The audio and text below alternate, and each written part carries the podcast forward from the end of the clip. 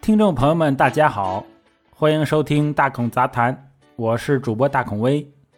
今天呢，我们继续来讲耶路撒冷的故事。罗马帝国终于由盛转衰了，先是分裂为东西两罗马，接着西罗马遭到了哥特人攻陷和洗劫，由此就灭亡了。后来呢，查理曼大帝又统一了欧洲。东罗马帝国呀，这个时候只能偏安一隅。等查理曼帝国分裂为三个法兰克的时候，欧洲版图才算慢慢的稳定了下来。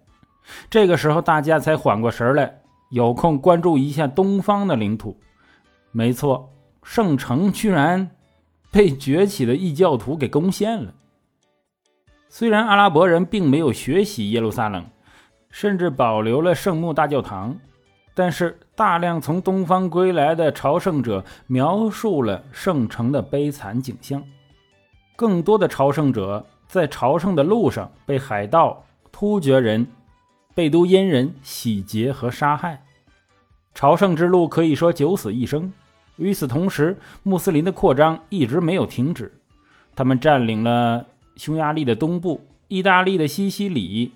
整个北非还有大半个西班牙，冰封以至法国的腹地。但是在法国，穆斯林战败了。接着，西班牙也回到了天主教的怀抱。然后是西西里，天主教反攻的时候似乎到了。此时，耶路撒冷已经变成了基督教的地狱，教堂被毁，教民被杀。欧洲开始有传教士东奔西走，呼吁大家去解放圣城。意大利的教皇更是不遗余力地鼓吹，甚至许下了给予后勤支持的诺言。就这样，严重内卷的欧洲各国贵族开始纷纷披上十字战袍，放弃自己的封地，花光自己的钱财，招募军队，雇佣船队，从四面八方集结，向着耶路撒冷进发。有的人是犯了罪，想得到救赎。有的人是被宗教的热情所感染，要去苦修一番；更有人本来封地就小得可怜，想去富有的东方碰碰运气，没准能打下一个国家。后来的故事证明，他们很多人真的做到了。当时的东方世界确实比欧洲富裕和先进的多。就这样，第一次十字军东征开拔了，带着教皇的金币。他们集结在了君士坦丁堡，也就是如今土耳其的首都伊斯坦布尔。一切看起来很顺利，皇帝也派兵加入了十字军。他们也不负众望，势如破竹，在土耳其和叙利亚境内多次击败匈奴人，建立了迪利波里伯国、安条克公国，然后兵临耶路撒冷城下。经过了漫长的四个月的围困。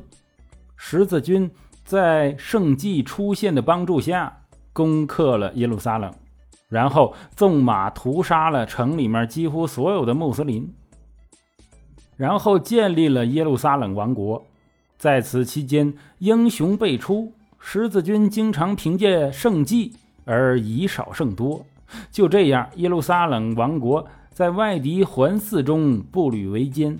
常常期盼有欧洲的十字军来补充兵力，直到最后一个君主鲍德温四世麻风病缠身，直到穆斯林世界出现了一个王者——萨拉丁。鲍德温四世也算是年轻有为，十几岁就领兵作战，跟老谋深算的萨拉丁互有胜负，不分伯仲。最后两个人居然保持了难得的和平，但好景不长，鲍德温的麻风病让他早早去世，王位随之传给了他的姐夫，一个脾气暴躁、没什么能耐的人。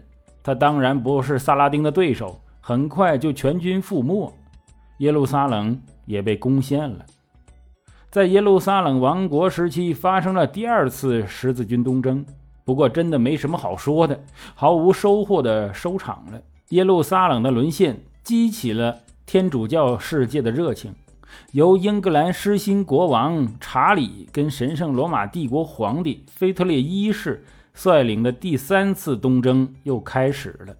此次东征并没有夺回耶路撒冷，但是成就了狮心王查理的英名。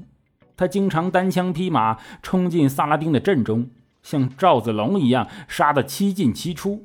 但萨拉丁并没有被英雄主义和宗教狂热冲昏头脑，他运用战术迫使十字军无法前进。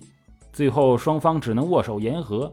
萨拉丁答应可以让朝圣者进入圣城自由朝圣，不再迫害基督徒。然后，失心国王就回到了英格兰。这哥们儿当然闲不住啊！没过多久，就在法国的战场上壮烈牺牲了。要知道，好运不能总是伴随一个人，单枪匹马还是太危险了。十字军的东征和耶路撒冷王国的建立，这些都打破了欧洲家族为体系的军队关系，让很多不同家族的人站在了一起，成为了战友和兄弟，由此产生了大名鼎鼎的三大骑士团。即圣殿骑士团、医院骑士团和条顿骑士团。好了，接下来还有几次东征。第四次十字军们并没有去打突厥人或者阿拉伯人，而是将枪口对准了东罗马帝国的内乱。因为没有钱，十字军不得不找路子赚钱，从而和威尼斯人合力攻下了君士坦丁堡。在新皇帝未兑现承诺给他们钱东进的时候。